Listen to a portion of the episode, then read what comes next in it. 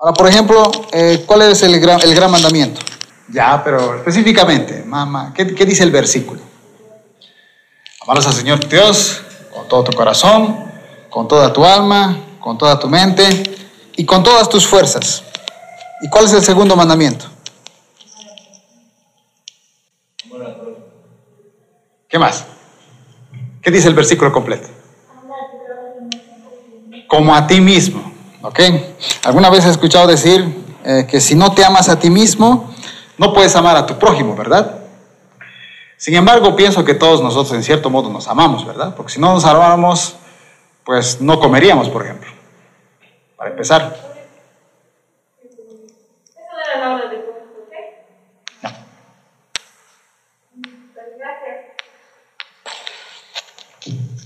Si no nos amáramos, no nos bañaríamos. Bueno, algunos se bañan, ¿verdad? Algunos no se bañan. Eso sí es verdad.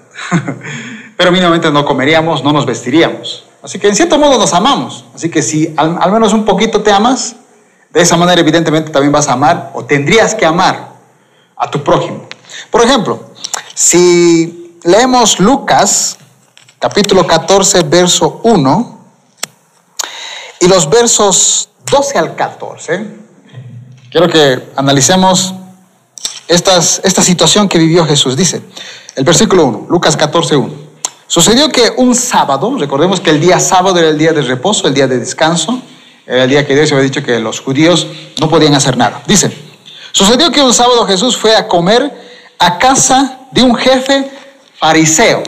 Recuerden que los fariseos, en cierto modo, no se llevaban bien con Jesús, pero en algunos casos sí. Uno de ellos, por ejemplo, era Nicodemo. Aquí dice que uno de ellos le invitó a su casa a comer. Y otros fariseos lo estaban espiando. O sea que a esa invitación a una cena, no solamente habían invitado a Jesús, sino también habían invitado a este fariseo a otros fariseos. Y desde el verso 12, quiero que analicen lo que dice aquí. Dijo también al hombre, Jesús, al hombre que lo había invitado, le dice, cuando des una comida, o cuando des una comida o una cena, no invites a tus amigos eso es lo que dice Jesús. Cuando hagas una cena o una comida, no invites a tus amigos, ni a tus hermanos, ni siquiera a tu familia puedes invitar, ni a tus parientes, ni tíos, ni primos, ni a tus vecinos ricos, dice aquí, o sea, que los que tienen plata. Porque ellos, a su vez, te invitarán. Así quedarás ya recompensado, dice aquí. O sea, que cuando tú invitas a alguien, es normal que ellos ah, te invitan también a ti, ¿verdad? Es la amistad, ¿verdad? Que si tú un día le pagas su pasaje, él en otra también te lo puede pagar. Es un símbolo de amistad. Es decir, tú le has hecho algo en cierto modo él te ha recompensado. El verso 3 dice, al contrario, fíjense, aquí está, lo sorprende. Y esto no lo dijo ni el apóstol Pablo ni Moisés, lo dice el mismo Jesucristo. Al contrario, cuando tú des un banquete, o sea, tú hagas una fiesta, una cena, una comida, dice, invita a los pobres. No a tus amigos, no a tu familia, no a tus parientes, no a tus mejores amigos. Dice, invita a los pobres. Invita a los inválidos, a los cojos, a los ciegos, y serás feliz. Pues ellos no te pueden pagar, pero tú tendrás tu recompensa. Pero lo curioso es que esta recompensa no dice que la vas a tener aquí necesariamente, dice, recibirás tu recompensa el día en que los justos resuciten. Eh, Jesucristo dice, no, eh, mejor es dar que recibir, ¿verdad? En el libro de los Hechos. El apóstol Pablo dijo que Jesucristo dijo que mejor es dar que recibir. Hay otras versiones que dice que hay más bendición en dar que en recibir. Ahora la pregunta es, ¿nos encanta dar o nos encanta recibir? Por ejemplo, en Navidad, generalmente somos nosotros los que estamos esperando dar regalos a alguien o oh, un cumpleaños, cualquier vez, pero Navidad póngamele. Si no festeja Navidad, lo siento mucho, algunos sí celebramos, pero si no festeja no pasa nada. Pero un ejemplo, yo por ejemplo cuando era niño, eh, generalmente en Navidad yo esperaba mucho los regalos y evidentemente a veces llegaban los regalos por tíos, familiares o en la misma iglesia. Pero por ejemplo cuando yo crecí y ya pues ya, ya había sobrepasado la edad ya de no ser el consentido de papá, sino ya yo mismo era independiente, me di cuenta que con los años las cosas cambian. Ya no puedes ir a tu casa y, ¿qué me has regalado, papi? Ya no puedes decir eso. Es más, tú tienes que ir en Navidad Es como que el inconsciente te dice que tú ahora eres el que tiene que llevar los regalos. Es decir, tú ahora tienes que bendecir a los que son más pequeñitos. Y es curioso porque durante mucho tiempo me pensé yo, yo honestamente pensé que era más lindo recibir, porque es bonito recibir cuando te dan un regalo, ¿verdad? O vas a la casa de tu tía y te da dinero, ¿verdad? Ay, papito, ¿cómo estás? Toma, 20 pesos o 50 pesos, abuelita te regala. Es genial. Es decir, de la nada recibí algo que quizá no lo merecías, pero te encanta. Pero cuando eres grande, y fíjate que ahora tú, bueno, ahorita obviamente ustedes no son grandes, pero un día van a ser grandes, ustedes van a tener que regalar a los que son pequeños. Me he dado cuenta que hay más bendición y como dice el pasaje, dice, invita a los cojos ciegos y serás feliz, dice el pasaje. No dice cuando invites a tus parientes, sino cuando invites a los que no te lo pueden devolver. Ahora, por ejemplo, un pobre no te puede pagar un banquete, ¿verdad? Si tú le invitas a un pobre, no te puede invitar. Es más, si, analizamos el término pobre, la gente pobre, es decir, la gente que vive en la calle, eh, no tiene wifi, no tiene celular. Es más, muchos de ellos están sucios, apestan. Imagínate tener un, alguien así, un vagabundo, en tu cena familiar donde está todo bien perfumado y él viene ahí todo, todo maloliente a tu cena a comer. Jesucristo dice, a ese deberías invitar. ¿Cómo es, por ejemplo, eh, un inválido? Un inválido es alguien que tiene, qué sé yo, algo, algún defecto en su cuerpo. Un cojo, también otro defecto en su cuerpo. Un ciego. ¿Cómo es un ciego? No puede, el ciego no puede ver, ¿verdad? ¿Han visto los cieguitos que a veces piden en la avenida moneditas a los trufistas o a la gente que camina en la calle? Generalmente esos los traen, es decir, tiene algún familiar o algún amigo que en la mañanita lo trae hasta ahí, lo deja y vuelve por él, que se va a mediodía para llevarlo a comer o en la noche para llevárselo a su casa. ¿Por qué? Porque aunque ellos se dirijan con su bastoncito, hasta cierto lugar nomás no pueden reconocer la línea que les va a dejar a su casa, por ejemplo alguna ocasión he visto que alguna vez yo estaba en la calle y algún viejito me dijo, por favor, se han olvidado, se han tardado, ¿podrías eh, parármelo tal línea? Me dijo a mí. Viejito, y yo, bueno, se lo paré la línea y por favor ayúdeme a subir. Y le dijo al chofer, me bajas en tal parte. Son gente que necesita muy ayuda, mucha ayuda. Ahora Jesucristo dice, a ese tipo de gente, cuando hagas un banquete, invítales. No me invites a mí, no invites a los otros fariseos, porque esos te lo van a devolver. Fíjense cómo es amar a un prójimo, no necesariamente para que esa persona te lo devuelva. Ahora yo les pregunto, ¿cuántos de nosotros o ustedes mismos alguna vez han hecho algo por el aplauso de las demás personas? O es más, han hecho algo y cuando lo hicieron, al no recibir un aplauso, porque sentían que lo merecían, hasta se han enojado. Yo he conocido, por ejemplo, en el ámbito de, del Ministerio de Alabanza, el cantante o algún músico que siempre está, ¿no? Siempre está activo, viniendo y, y tal vez nadie le ha felicitado. Y como nadie le ha felicitado, se ha enojado. Y hasta ha dejado el ministerio. Aquí nadie me valora, nadie me agradece. Es verdad, todos queremos ser valorados, ¿verdad? Todos mínimamente queremos un gracias. Pero no creen que es mejor el, el, el gracias, el, el agradecimiento que te puede dar no el público, sino Dios. No dice Jesucristo, no hagas como los fariseos, ¿verdad? Que oran en público. Los fariseos oraban, dice, en público. Ah, sí, aquí estoy orando. Ayunaban en público. Por eso el pasaje dice, no, cuando vayas a ayunar, lávate la cara. No sea que tu hermano note que has ayunado. ¿Por qué? Porque cuando uno ayuna está cansado, está, no, no ha comido, puede estar medio amarillento porque no ha comido varios días está medio cansado porque ha estado todo el día orando. Y los fariseos lo que hacían era caminar así todo cansados. Ay, ¿qué ha pasado, fariseo? Está adorando, hermano, estoy ayunando. La carne hay que matarla. Y Jesucristo dijo, ellos ya tienen su recompensa. ¿Cuál era su recompensa? El aplauso de las demás personas, ¿verdad? Uy, este fariseo, vaya cómo adora al Señor. Y Jesucristo dice todo lo contrario. Tú cuando vayas a orar, Entra a tu cuarto, en lo secreto. Cierra la puerta y tu padre que te ve en lo secreto, orando, te va a recompensar en público. Muchas ocasiones las recompensas como adoradores Si tú, digamos, muchos de ustedes no están, creo, según me acuerdo, dijeron que no estaban en un ministerio de alabanza. Algunos sí.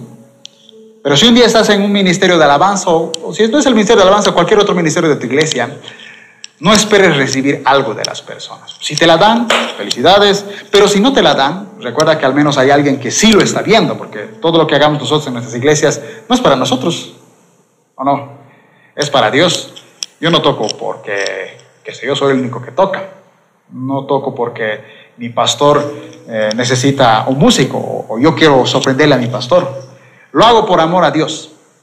Amo a Dios con todo mi corazón, con toda mi alma, con toda mi mente, con todas mis fuerzas y lo demuestro amando al prójimo como a mí mismo.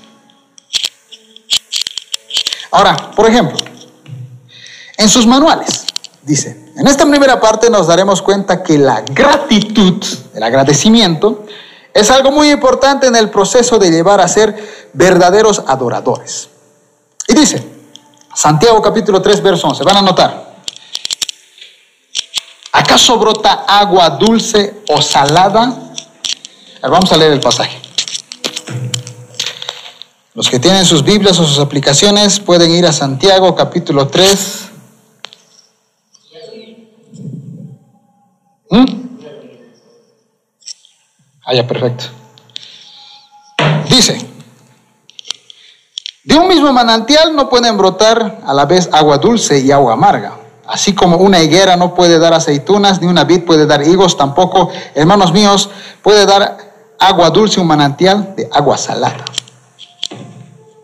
Ahí sus les dice, por ejemplo, la gratitud es una consecuencia de alabar a Dios por lo que ha hecho por nuestras vidas. ¿Alguno de ustedes alguna vez eh, se ha quejado porque Dios algo no le ha dado? ¿Ah? Ya. Por ejemplo, en mi caso particular, yo por ejemplo nací en una iglesia cristiana. Tocaba en una iglesia cristiana. ¿Alguien tiene aquí nueve años de edad? Nadie, ¿verdad? No. Yo a los nueve años de edad tocaba la batería, la percusión en mi iglesia. A los diez años empezó a tocar el teclado en mi iglesia. Sin embargo, a pesar de todo eso lo que hacíamos, a los once años de edad eh, mi familia, por alguna razón, pleito familiar que hubo, decidieron dejar de ir a la iglesia, incluido obviamente yo y mi hermano menor. Así que dejamos de ir a la iglesia. Y nos alejamos de la iglesia, evidentemente, eh, después de eso mis papás se divorciaron. Obviamente, cuando mis papás se separaron, yo me sentí un poco molesto con Dios porque dije, se supone que hemos servido a Dios, hemos adorado a Dios. Eh, ¿Cómo de la noche a la mañana la familia se puede derrumbar? Todo lo que he servido a Dios, ¿de qué ha servido? No he sido en cierto modo, agradecido.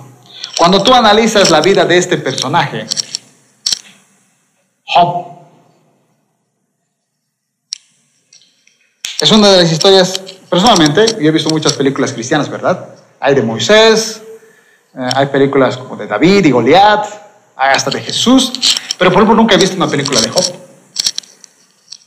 De hecho, uno de mis sueños ojalá un día algún director, obviamente, bueno, no, sé si cristiano, pero alguien que haga una buena película, pero de este personaje. Porque Job era un hombre que, siendo justo, dice la Biblia, él dice que hacía las cosas correctas. Es más, si tú lees el capítulo 1, dice que él hacía sacrificios, hacía, hacía su altar con sus animalitos, el olor que recibía Dios, lo hacía por él, pero lo hacía por sus hijos. Él decía, tal vez mis hijos no se han pecado, han hecho algo malo, hasta por ellos haré esta ofrenda, pediré que Dios tenga misericordia de ellos. Eh, sin embargo, a pesar de lo que él hizo, dice que Satanás, dice que había una especie de reunión en el cielo donde estaban todos los ángeles, y sorprendentemente ahí dice que también estaba el mismo Satanás. ¿Por qué? Porque Satanás es parte de la creación de Dios. Y dice que Satanás, eh, Dios, está en el altar y dice, ah, Satanás, ¿no has visto a mi siervo Job? Recto, intachable, no hay nadie como él. Dios lo menciona a Job. Satanás le dice, no, le pregunta sobre él. Dice que Satanás rodeó la tierra, pero él preguntó. Ah, ese, ese Job que dices que es justo, ah, sí, pero es justo porque tú lo bendices, porque tú lo prosperas. Pero ¿qué tal si le quitas sus cosas? Y te aseguro que si tú le quitas sus cosas, él te va a maldecir. Y si tú lees el primer capítulo de Job, dice que Dios le da el permiso, fíjense, Dios le da el permiso a Satanás para que le quite las propiedades a Job. Dice que en un solo día Job perdió a sus hijos, sus hijos murieron, si no me equivoco, cayó como algo del cielo que destruyó la casa y murieron sus hijos. Eh, parte de sus terrenos fueron arrasadas por, no sé, tipo unos ladrones que aparecieron de la noche a la mañana. Eh, perdió sus animales, perdió muchas cosas en un solo día. Y a pesar de eso dice que él dijo, eh, el Señor dio, Dios dio, Dios quitó, alabado sea el nombre del Señor, es decir, seguía siendo justo ante los ojos de Dios. Tú lees el capítulo 2 y dice que otra vez Satanás se presenta con los ángeles ante Dios. De repente Dios dice, ah, ¿no han visto a mi siervo Job? Tan justo, e intachable como él. Y otra vez aparece ahí Satanás. Ah, ya que lo mencionaste.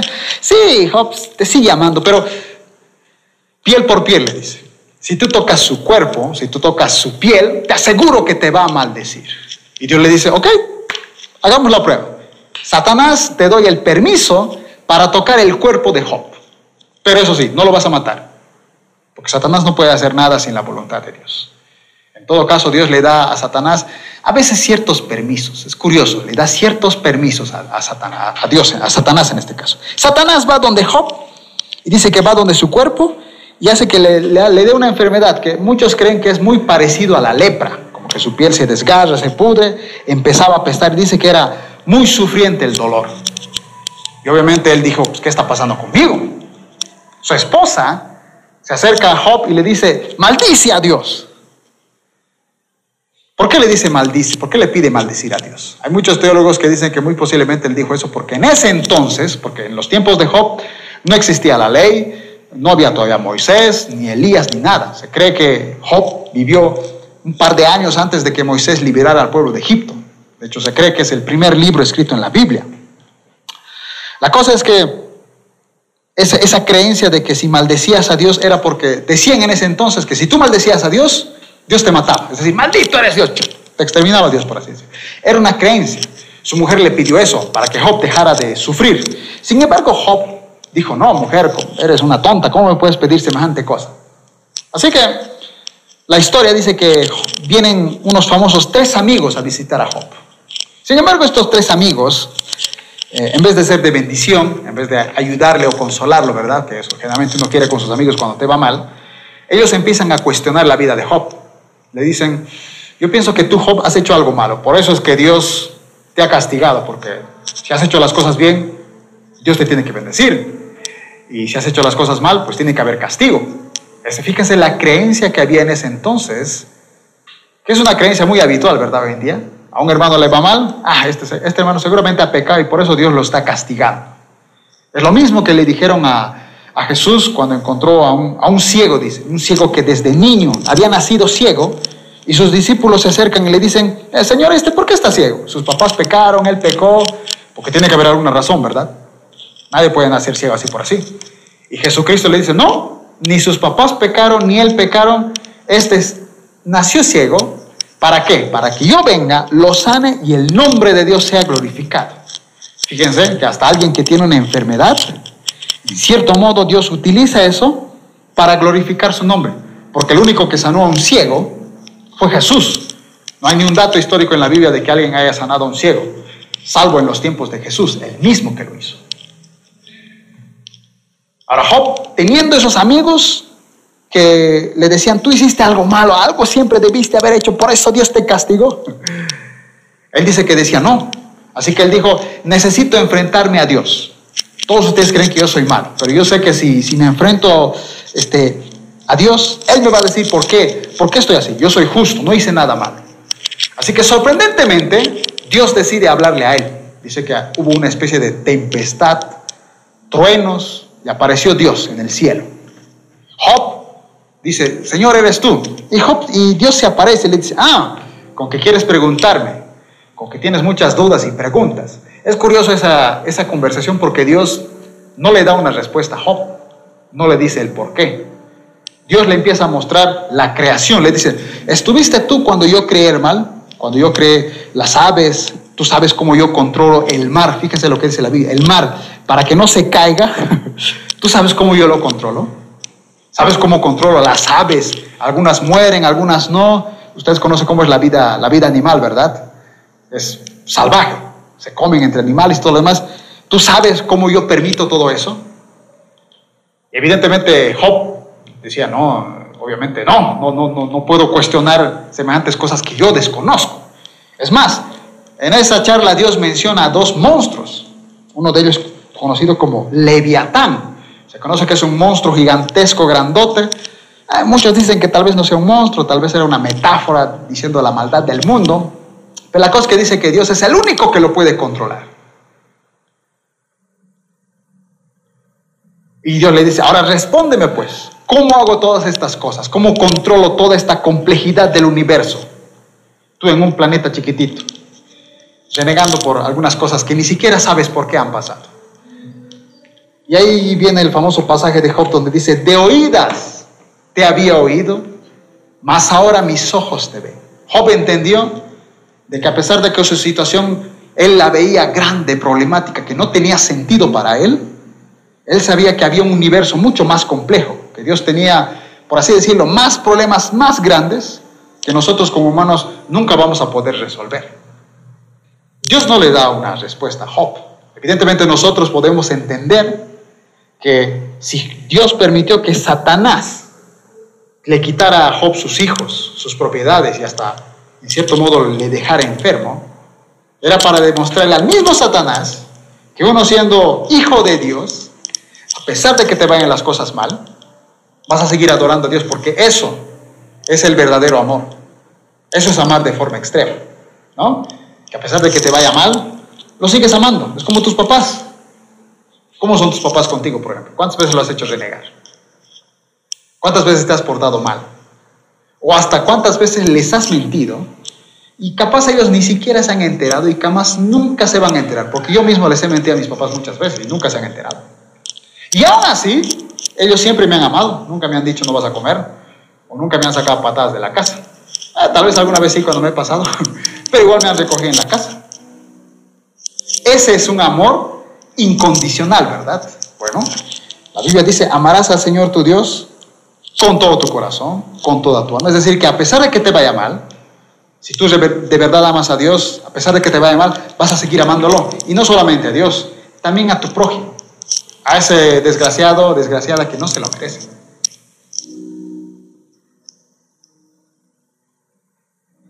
Cuesta, ¿verdad? Por eso Jesucristo dijo, ¿no? Eh, entrad, el camino a Dios es como un, es, es un camino estrecho, chiquitito, difícil de caminar. Pocos son quienes llegan a su destino. En cambio, el camino del mundo, donde puedes odiar o hacer lo que tú quieras, es ancho, mucho más fácil de ir. Evidentemente, nadie puede agradecer a Dios cuando te va mal, ¿verdad? O has agradecido cuando te ha ido mal. Es más, yo conozco personas que hasta han dicho, no, este Dios es malo, me voy a ir de la iglesia. Una vez me acuerdo que eh, estaba en una reunión de jóvenes y llegué un poco tarde. Llegué como 15 minutos a 20 minutos tarde pero llegué, ¿no? Y tenía que dar el mensaje, todo fue bendición espectacular, pero yo me sentí mal. Porque obviamente pues, yo dije, pues, si hubiera llegado unos 15 minutos antes, tal vez hubiese sido más de bendición, tal vez hubiera ampliado más el mensaje, algo por el estilo. Sin embargo, me sentí mal, llegué a la noche y dije, ay Señor, la, siguiente vez que me toque temprano, no, me, atrasé, me confié. Una, una vez siempre llegas tarde, ¿verdad? Sin embargo, al día siguiente me levanto para orar y lo mismo, empiezo a orar y digo, Señor, me sigo sintiendo mal, pude haber llegado un poquito más temprano, ¿cómo es posible? Hay que hacer las cosas correctas, ¿no? Y en ese instante recibo un mensaje en mi WhatsApp. Y uno de esos desgraciados que uno a veces quiere ahorcarlos, de mi iglesia, y me dice, ah, estimado JD, este, no, ya no voy a venir a la iglesia porque nadie me saluda. Fíjense el contexto. Yo, enojado conmigo mismo, porque me retrasé y quería hacer las cosas bien ante Dios. Sirvo en mi iglesia, este, oro por mis amigos o amigas, eh, incluso algunos que ya ni siquiera vienen a la iglesia, sigo orando por ellos. Y estoy tan preocupado por, por hacer las cosas bien delante de Dios que aparece alguien y me escribe por WhatsApp que ya no quiere venir a la iglesia porque nadie le saludó.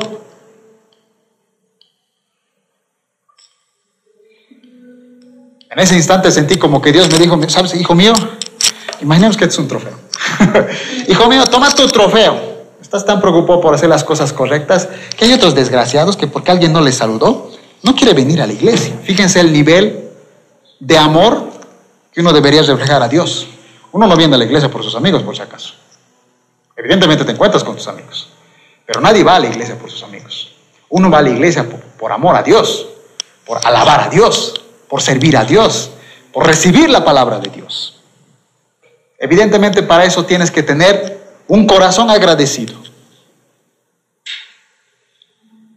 Como Job, Dios dio, Dios quitó. Si hoy no hay para comer, no pasa nada, sigo amando a Dios, es temporal la comida. No, te vas a morir eternamente de hambre. No te vas a morir por no tener el último celular iPhone último modelo o el Samsung Galaxy eh, eh, S21, creo que ha salido. No te vas a morir por eso. A su tiempo tal vez lo tendrás.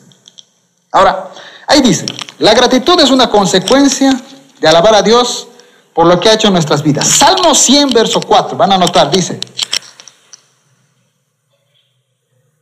entren por sus puertas con acción de gracias. Salmo 100, verso 4, está en, estamos en la página 5. Entren por sus puertas con acción de gracias, por sus atrios con alabanza. Y luego van a colocar alabadle. Entren por sus puertas con acción de gracias, por sus atrios con alabanza. Es muy importante tener un corazón agradecido. Segundo Timoteo 3, verso 1 al 2 van a notar también ahí dice. También deben saber que en los postreros días vendrán tiempos peligrosos.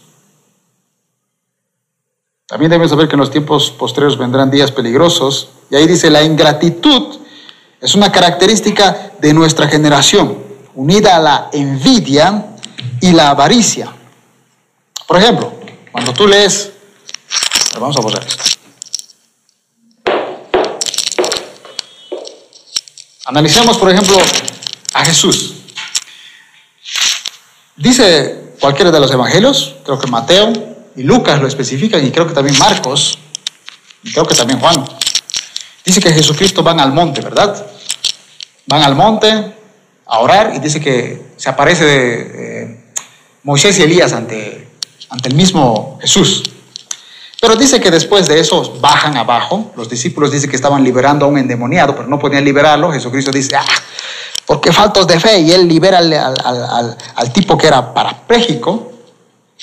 Y después de eso dice que sus discípulos, fíjense, sus discípulos estaban preguntando, ¿quién de ellos sería el mayor? O sea, el más importante. ¿Quién de nosotros es el más importante? Si, si ustedes se analizan de los doce discípulos, ¿quiénes creen que eran los más importantes? Tenía doce, ¿verdad? Mateo, Judas, el otro Judas, Santiago, Jacobo, Juan, Pedro. Jesucristo dice que tenía tres cercanos. ¿Quiénes eran? A ver, uno era Pedro. No. El otro era Juan. Y el otro era Jacob. En algunas traducciones lo traducen como Santiago. Es el mismo personaje. Estos tres eran los más cercanos a Jesús. Es decir, que de sus doce discípulos, sus tres más cercanos eran Pedro, Juan y Jacob. ¿Ok? Pero de los doce discípulos, estaban diciendo, ¿quién de nosotros era el más importante, verdad? El mero mero, así, el, favorito de Dios. De estos tres, ¿quién cree? Pónganse a pensar, ¿quién, quién, quién quieren que haya sido el más importante? Aquí, aquí, a ver, uno dice Pedro. ¿Quién da más? ¿O, ¿O, quién cree que es otro personaje?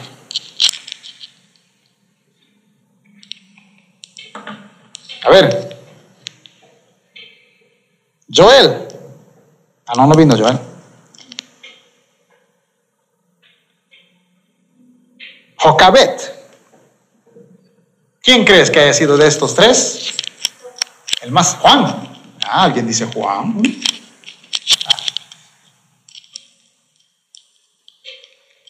A ver, Ricardo Condori.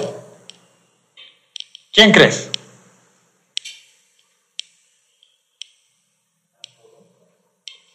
¿Ok? ¿Alguien dice Jacobo?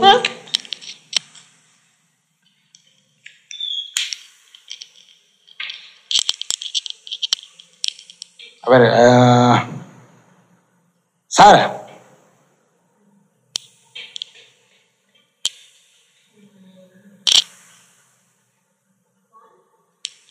Ya, Juan. Ahora yo te pregunto, ¿por qué? ¿Por qué crees que haya sido el más cercano? ¿O su más favorito? De los doce que estaban peleando, ¿quién de nosotros será el mayor? ¿Quién, quién, quién será el mero mero?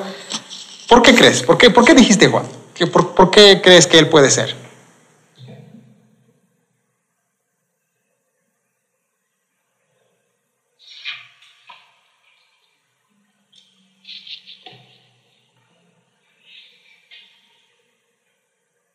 A ver, Josué, ¿quién crees? ¿Por qué? Bueno, Pablo no era su discípulo de Jesús, solo Pedro.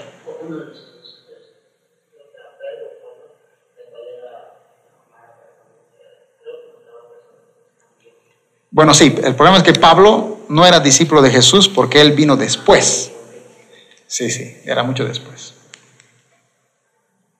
A ver, de estos, de estos tres, vamos a descartar a Jacobo. ¿Por qué? Porque de Jacobo no se sabe mucho, pero de estos dos personajes sí se sabe. Pedro, vamos a analizar, Pedro fue el líder de los discípulos. Cuando Jesucristo fue, él fue el que lideró. De hecho, él fue el, eh, uno de los fundadores de la primera iglesia cristiana. Es por eso que los, para los católicos Pedro es el primer papa. ¿Por qué? Porque fue el sucesor de Jesús. Pero Juan, el libro de Juan dice que era el discípulo amado. Es más, Juan escribió el famoso libro de Apocalipsis.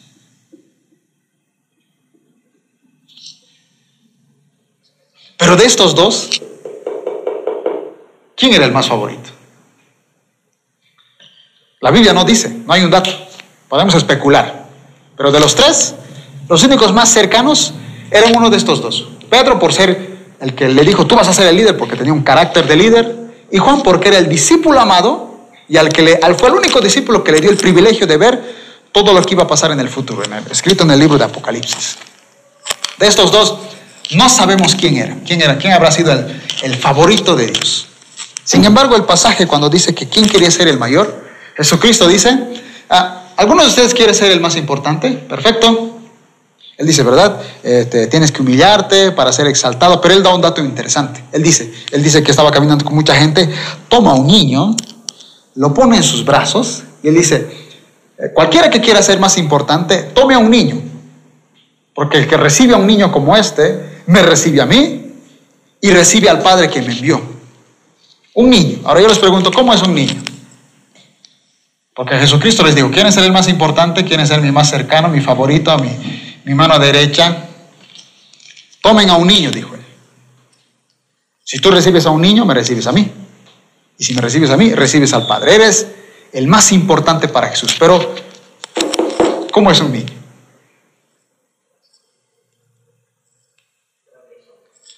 Ah, vamos, hagamos caracteres travieso. Perfecto, es la verdad. Un niño súper travieso, no está quieto, ¿verdad? Jugar, jugar y jugar no más que. ¿Qué más? Piensen ustedes cuando eran niños. Por ejemplo, a mí no me gustaban las verduras. Uy, si por mí fuera papajrite y gaseosas todo el día, feliz. ¿Ah? Ah, todavía es lo mismo casi. Otra, otra característica. Ah, a pensar, algo, cuando eran niños, ¿qué eran? ¿Ah? Molestosos, te molestan, tiene buenas cosas también, no es que no. Ah, sería casi como traviesos molestos. ¿Ah? Son inocentes, es verdad.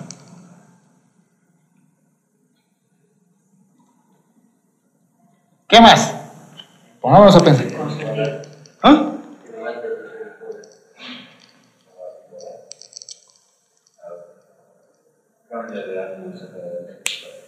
Sí, bipolar. También son consentidos, uh, demasiado. Sobre todo en esta generación. O sea, yo en, mi generación, mi mamá me decía, aquí se come lo que yo diga. Y si había el agua, pues tenías que comer al agua. Pero hoy en día, por ejemplo, mis amigos que ya tienen sus hijos, no, o sea, que le, da lo que quiere. Y es más, la, la, algunos, no digo todos, pero algunos de los de mi edad que ya tienen sus hijos, no conocen las verduras. ¡Wow! A mí a palas me hacía comer mi mamá las verduras.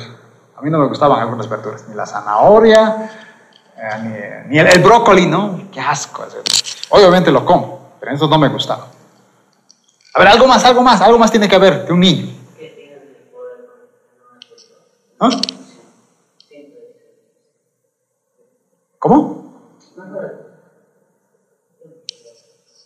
¿Algo más? ¿Mm? Son curiosos. Ahora fíjense, todas estas características, y muchas más falta aquí, están en un niño. Y Jesucristo dijo, ¿quieres ser el más importante para mí? Toma a un niño. Ahora, para que este niño un día sea un adulto, ¿cuántos años pasan? Un niño generalmente suele tener entre 7 a 9 o 10 años de edad. ¿No? Después ya se le conoce como prejuvenil a partir de los 12 años. Ya es pre, prejuvenil, adolescente. Ya llega a sus 17, ya joven, ya, listo, juventud. Pero un niño es travieso, no come verduras, es molesto, es inocente, es bipolar, es consentido, es curioso. Y algo chistoso es que en mi caso particular, por ejemplo, yo, como no me gustaba comer la agua ni las verduras en mi casa, cuando iba, por ejemplo, a la casa de mis tíos o de mis abuelitos, mis abuelos, pues obviamente me preguntaban, ¿qué quieres comer, papito? Y yo, ¡Oh! me han preguntado, ¿qué quiero comer? Papa frita, con pollito frito. Y yo, papito. Y cuando obviamente estaba de vacación nomás, y luego regresaba a mi casa y mamá me traía la sopa, y yo, pues, no, no quiero sopa. Y me acuerdo una vez incluso fui tan, bueno, niño también, ¿verdad? Entendemos, somos niños, ¿sabes? No, muchas cosas que hacen a veces no saben, no, no se dan cuenta que están haciendo un error. Yo a mi mamá le dije, ay, vos eres mala. Mi abuelita me da lo que yo quiero, tú no me das lo que yo quiero. Mi mamá obviamente se sintió mal, pero aún así mi mamá no me botó de la casa. No me sacó a pata, no me ahorcó. Yo le ahorcaría a un desgraciado si me dijera eso, por ejemplo. Pero ella no me ahorcó. Ella me amó porque sabía que a pesar de que era un niño, iban a pasar años y años para yo un día ser un adulto independiente que puede comer verduras por sí solo, que respeto a mis papás, ya no necesito que me digan, levántate a las 5 de la mañana. Yo solito me levanto. de hecho, eso no está ahí anotado, ¿verdad? Flojos. ¿Eh? ¿A qué quieren dormir? Tarde. Ah, quiero dormir a las 2 de la mañana. Quiero ver películas. Pero no quieren levantarse temprano. No quieren hacer la tarea. ¿Verdad? Los niños. No, no quiero ver la tarea. No, quiero ver TikTok. Obviamente yo como soy grande tengo la libertad. Si quiero puedo ver todo el día TikTok. Puedo verlo si quiero. Pero el problema es que si no trabajo, no tengo dinero. Y si no tengo dinero, no voy a comer, ni voy a pagar el alquiler, ni la luz, ni el internet para ver sus videos en TikTok. Obviamente los papás me han instruido con los años. Ellos han tenido paciencia en este transcurso. Ahora volvemos aquí. Jesucristo dijo, recibe a un niño. Para ser el más importante, un niño travieso, que no come verduras, que nunca te va a hacer caso. ¿Se han dado cuenta que en nuestra iglesia hay muchos niños espirituales que son así? ¿No? Y peor todavía, ¿verdad? Como, este mi amigo, el desgraciado. No voy a venir porque no me han saludado. Bebé espiritual. Nadie va a saludar y por eso no quiere volver a la iglesia. Ay, no me han agradecido. El pastor no me ha saludado. Bebés espirituales. Y Dios dice, a ese bebé espiritual, agárralo, adoptalo, crialo. Y va a tardar muchos años para que él sea un adulto, pero todo ese tiempo tú tienes que amarlo, como nuestros papás nos han amado. De esa manera vas a ser el más importante para Jesús. Otra vez volvemos al mismo gran mandamiento, ¿verdad? Amarás al Señor tu Dios con tu corazón, tu alma, mente, fuerzas y a tu prójimo, a ese niño. Pues acaso aquí nos dice Jesucristo, recoge a tu hijo, dice, toma un niño. Eso es prácticamente como si adoptaras un bebé que no es tuyo, que no es tu sangre, que no te pertenece. ¿Mm? ¿Mascota? No. Es muy diferente la mascota a un ser humano. Sobre todo si es un perro, ¿no? El perro, tú llegas y te, te va a saludar, ¿verdad? ¡Ah, uh, uh, uh! Estás saludando el perro. Pero se han dado cuenta cómo llegan a veces los papás llegan de su trabajo todo cansados y los hijos en su celular. No, chicos, no, pa. Ni un abrazo le dan al papá. Hasta el perro le recibe con, con salud. Así que la diferencia es muy diferente. Es muy diferente la comparación. Obviamente yo sé que algunos tal vez no lo entienden ahorita. ¿Alguien tiene hermanos pequeños, por ejemplo? Así, niñitos. Ah, tú todavía puedes entender ahora cómo es un pequeño, el consentido. Cuídale. Y Ay, ¿por qué tengo que cuidar? yo, ¿por qué soy el mayor? Otra vez volvemos aquí. Si quieres ser el más importante para Jesucristo, quieres demostrarle que eres un adorador que lo ama de forma extrema, no solamente lo vas a demostrar diciéndole, Señor, te amo, sino lo vas a demostrar amando al que es como este niño, un travieso en la iglesia, el que se porta mal, el que nunca viene. A ese tienes que amarlo. Ahora, Salmo 103, 2. Fíjese lo que dice. Bendice alma mía a Jehová, van a notar, bendice alma mía a Jehová. Y no olvides, bendice, bendice alma mía Jehová y no olvides ninguno de sus beneficios. Porque siempre hay recompensa. Bendice alma mía a Jehová y bendice todos sus beneficios. Y por ejemplo, el punto número uno, eso, creo que eso no sé si tienen que anotar. Acción de gracias. ¿Tienen que anotarlo? Dice ahí acción de gracias. Dice, ¿no? Acción de gracias, adoración completamente enamorado, ¿verdad? Como Abraham, que sacrificó a su hijo en obediencia. Eso es básicamente ser agradecido. Por ejemplo, dice ahí, en la página 5, casi todas las ofrendas y sacrificios del Antiguo Testamento contenían acciones de gracias, no era solo para pedir perdón.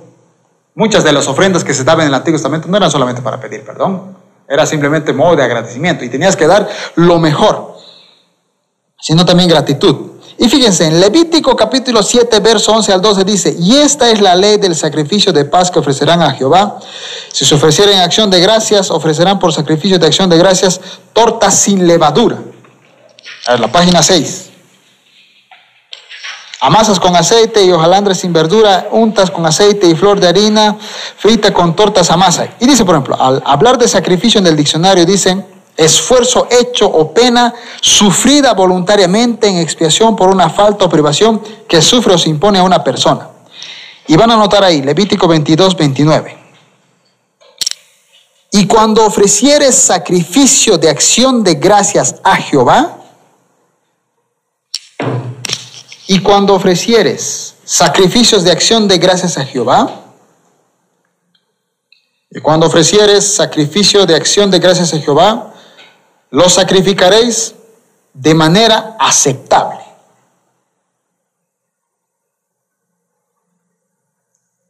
Lo, lo sacrificaréis de manera aceptable. Cuando tú lees Hebreos, por ejemplo, no se sabe quién es el autor de Hebreos, no tiene un autor, no se ha descubierto hasta el día de hoy quién es. Pero si está en la Biblia es porque hay algo muy importante. Como les decía, este mi, mi pequeño amigo que, que seguramente hoy no va a venir porque no lo han saludado.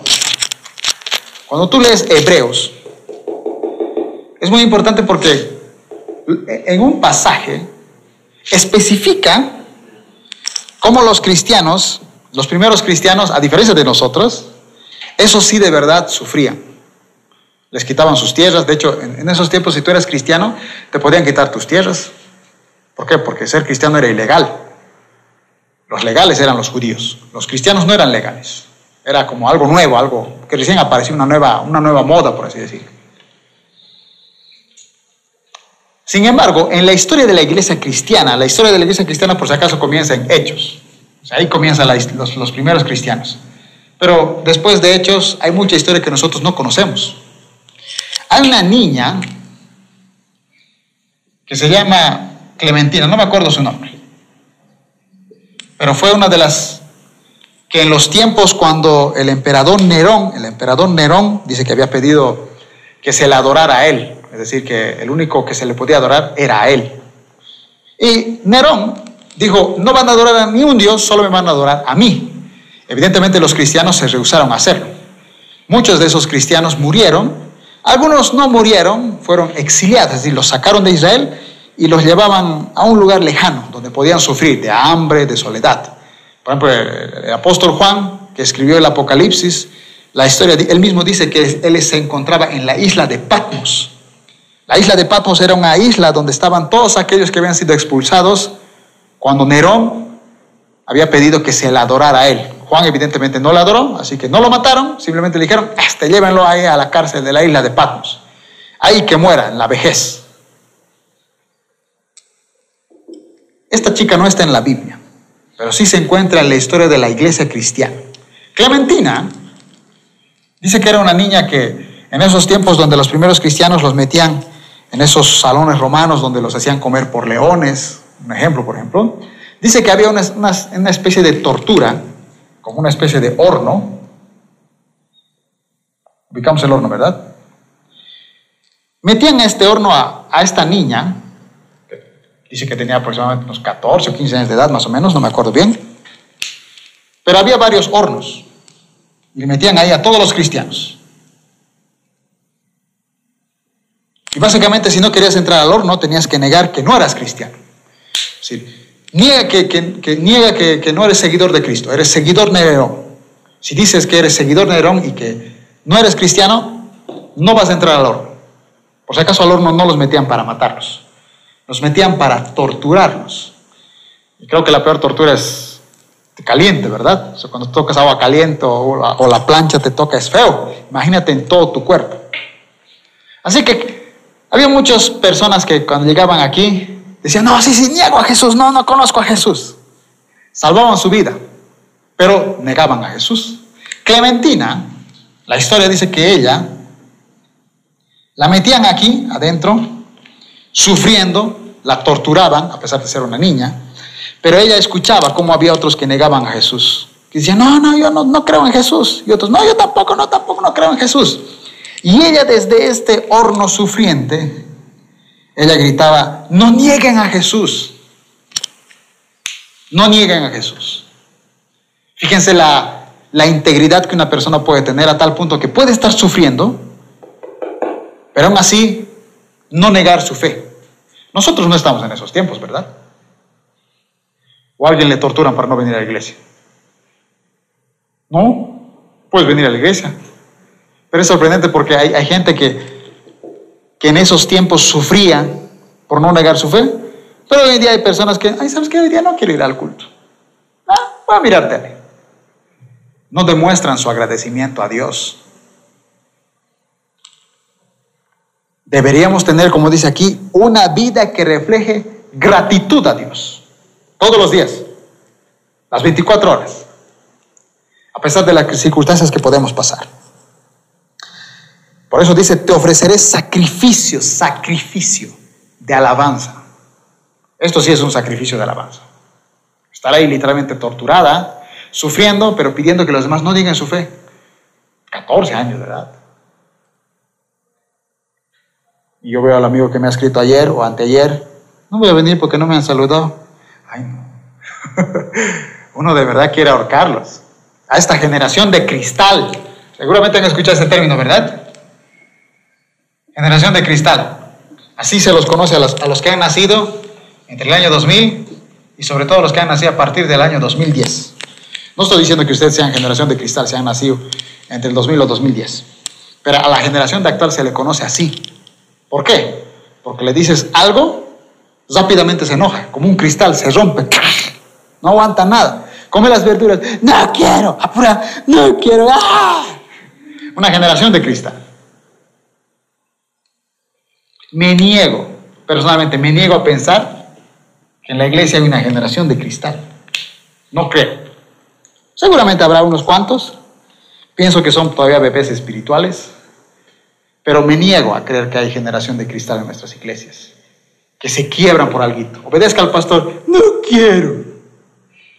En, nuestras iglesias, estimados amigos, chicas, chicos, hay una cosa que yo, yo que soy líder, hasta el día de hoy, hasta el día de hoy esto se sigue cometiendo. Yugo desigual. Yugo desigual, por si alguien no sabe, significa estar se conoce, hay muchos significados, pero uno de los significados es estar en una relación de amor con una persona que no es cristiana. Es una de las cosas que se conoce como yugo desigual. Y yugo desigual no fue inventado por los pastores ni por los líderes, porque a veces alguna vez cuando hemos hablado de esto me dicen a mí, ah, no es que ustedes los líderes, los pastores nos prohíben. ¿Por qué? Porque está con una chica o un chico que no es cristiano. Y créanme, les puedo decir con mucha experiencia en tantos años de liderazgo, todo yugo desigual, por más que haya habido muchísimo amor, es que nos amamos, pero él no, no, no viene a la iglesia. Sí, pero yo sé que lo voy a convertir. Es más, orá por mí, pastor. O si, es un, o si es un chico, yo sé que lo voy a traer a la iglesia. Es que la iglesia no, no, nadie me gusta y él siempre tiene algo. Pero es yugo desigual, no tiene a Dios en su corazón. Y todos, absolutamente todos, han terminado con el corazón roto. Sea chico o chica. Ninguno ha funcionado. Nadie. Pero eso, como son una generación de cristal, no, no estés con ese chico, no tiene a Cristo en su corazón, no ama a Dios. Es más, tienes 15 años, no te vas a morir soltera con 15 años. Ay, no, nadie me quiere, tengo... Y tiene 18 años, piensa que se va a morir soltero. una generación de cristal. Esta generación, como Clementina, como muchos cristianos que morían, hay muy pocos. Espero que ustedes sean parte de esta generación. No de la de cristal que por decirle no estés con ellos, ay, ya no me quieren y se va de la iglesia. No aguantan nada. ¿Se dan cuenta que qué ridículos nos vemos como cristianos a diferencia de ellos? Si hoy estuviera aquí el apóstol Pedro, se puede ahorcar si viera lo que, lo que nosotros hacemos. O sea, ustedes se reúnen en la iglesia. Sí, no, no los persiguen, no. No, no, no los castigan por ser cristianos, no. No les quitan sus terrenos, no. ¡Wow! ¿Y aún así hay gente que no viene a la iglesia? Sí, ¡ay! Se puede ahorcar el apóstol Pablo Por todo que el apóstol Pablo ha dado su vida, ha dedicado su, su ministerio, a viajes, hasta la cárcel ha llegado. Y en la cárcel escribió la carta a los filipenses. Todo lo puedo en Cristo que me fortalece, en la cárcel. Todo lo puedo en Cristo, en la cárcel. No en, su glamour, no en su éxito de En la cárcel lo dijo eso.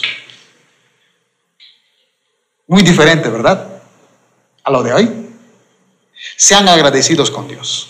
Si hoy tienen culto de jóvenes o si no hay culto de jóvenes, eh, el culto de mañana, demuestren ese agradecimiento a Dios o la libertad que tenemos agradezcamos. Digamos, Señor, somos adoradores, te amamos de forma extrema y lo vamos a demostrar y vamos a amar a los niños espirituales que tenemos en nuestra iglesia. Ese desgraciado que no voy a venir porque no me saludado, a ese también lo vamos a amar y lo vamos a dar la bienvenida a la iglesia.